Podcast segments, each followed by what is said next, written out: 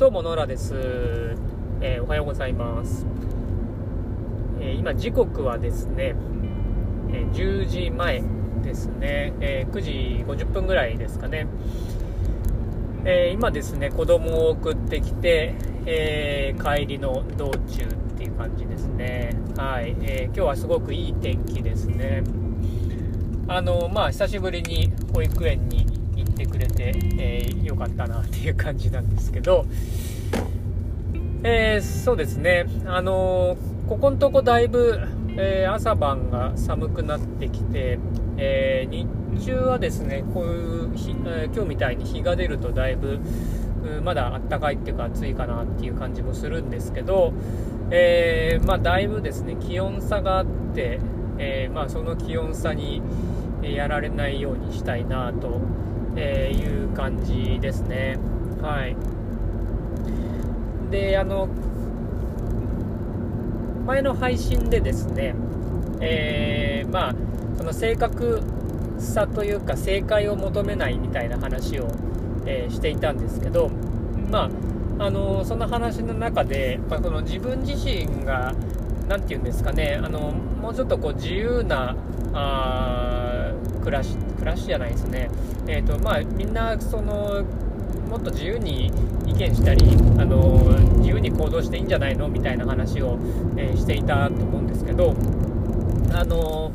それを考えていてあの、まあ、自分もそうですね。あのなんかこう、みんなが自由に発想できる場としてのこう学校みたいなものを作っていきたいなと思ってるみたいな話を、えー、していたんですけどあのまあ、これはですねあの原原体験っていうのかな。あの、まあ、きっかけがあってあのですねまああの前にも少し話したかもしれないんですけど、えー、デンマークの学校ですね。はい、えー、デンマークで行ってた学校がすごくですね面白い学校で、えーまあ、そこに行ったのはも自分が30になってからだったんですけどうーんとやっぱそこでのやっぱり生活がすごく良かったなっていうので、まあ、こういうところを作ってみたいなって思ったのがもともとのきっかけですね。はいで、まあ、そこの学校が何で良かったのか面白かったのかっていうのをうーんとね、まあ、今までも話す機会もあったし、えーまあ、この前もねワークショップでちょっと話してなんて言われて話してみたりもしたんですけどうんどうもねやっぱりうまく伝わんないなっていうかうんうまく伝えられないなと思うんですよね。なんかこう自分が言ったこととのやっぱりギャップがだいぶあるっていうかうんなんかこう良さを全然伝えきれてないなって思うところがあってうんまあねやっぱりその結局は体験するしかないからってっていうふうに思ってるからかもしれないんですけどうんなかなかねなんかその物事の良さを伝えていくっていうのは難しいですよね。うんまあねそういうのすごく得意な人もいますよね。あのよくね僕今まで働いてたベンチャーの社長なんかはやっぱりそのこうねストーリーにして語るのが上手い人はすごくいぱいいてあやっぱりこの言い方とか喋り方とかすごい上手だなとかって、うん、思ってたんですけど、えー、なかなかねそういう風にはうまく伝えられないなっていうのがあって、うんまあ、ちょっとねどっかで、まあ、まとめてこの話はしたいなとは思ってるんですけどいまだになんか自分の中でうんどう伝えたらいいのかなっていうのをこう考えあぐねてる感じですね。はいうん、でまあ、一つね、その学校で良、かったことというか、あの、あこれはやっぱりみんな必要だよねって思ったのは、そのえー、アートっていうかこう、物を作るっていうことの、うん楽しさみたいなところは一つあるんですよね。で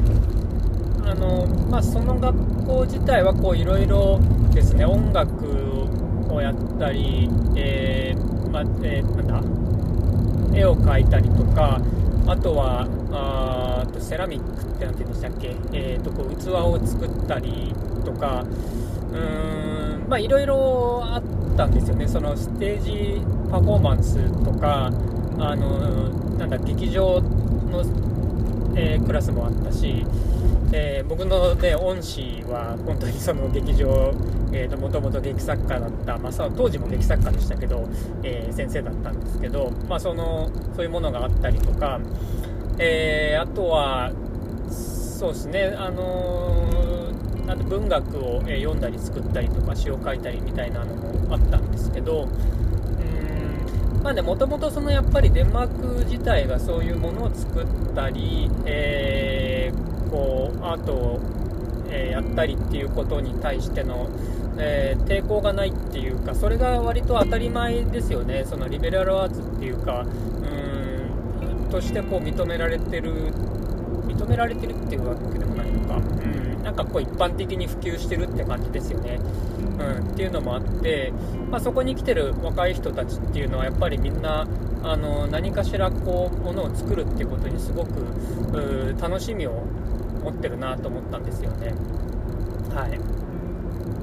でそのもの作るものとかもねその例えば、えーと、セラミックってこう、えーと、と楽ですよ。日本の楽をこう焼いて、えー、作ったりっていうのもあるんですけどやっぱり色使いとか形とかも全然こうこっちが思ってるものとは違うものを作ってくるんですよね。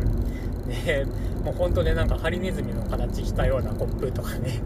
あのー、もう色も本当ピンク使ったりとか、えー、こう黄色使ったりとかまあ、模様もね面白い模様を描いたりとかしてたり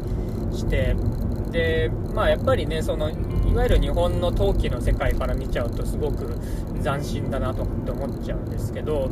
やっぱりそれはすごく面白いものだったし作ってる人たち自身がすごく楽しんでいたので、うん、なんかそれはすごくいいなというふうに思ったんですね。はいでまあね、そう結構ね、もう奇抜なものもいっぱいあったりして、なんじゃこりゃっていうのもあるんですけど、割とね、やっぱみんなそれで OK なんですよね、それで OK だし、こう周りの、まあ、先生、まあ、先生というほどのこうやっぱハードルないっていうか、家族的な付き合いをしてたんですけど、そこの先生たちも、こう、なんていうか、割と作ったものは全部認めてくれるんですよね、これいいねとかって。で周りのあの子供子供たちというか若い人たちとか、えーと、生徒たちもみんなあのあこれいいよねこれ面白いねとかっていう風に言ってくれるんでやっぱりねそれですごくこう自信が育つっていうような空気があるんですね。うん、で、まあ、僕なんかも結構いろいろステージやったりなんかね落語を英語でやったりもしてみたんですけどそういうのとかもやっぱりすごい面白いとかあの言ってくれてそれはやっぱり自分の自信になるしあ自分はやっぱこういうなんかもの作ったりとか、えー、あの人前で喋ったりとかステージやったりするの結構好きだったんだな好きだったんだよなっていうのを思い出したりするんですよね、うん、だからなんかこうあのー、なんていうかねこう自分のそのこう芯のところをあの思い出させてくれるっていうかこうやっぱり作ったりするとその自分の発想のあの元となってるものをこう思い出したりするっていうことがすごくよく、うん、あるのであの何て言うかこう自分で自由な発想をするにはこう周りにこうね楽しんでる人がいたりあの自由な発想をしてる人がいたりあとは特にその認めてくれる人がいるっていうのはやっぱすごくあの大きな体験だと思うんですよね。はい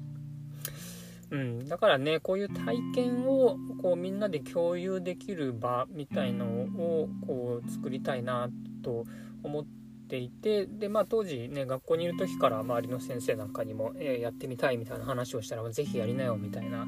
うん、ことを言ってもらえてたんで、うん、なんかねそのことをすごくこう思い出しましたね。はい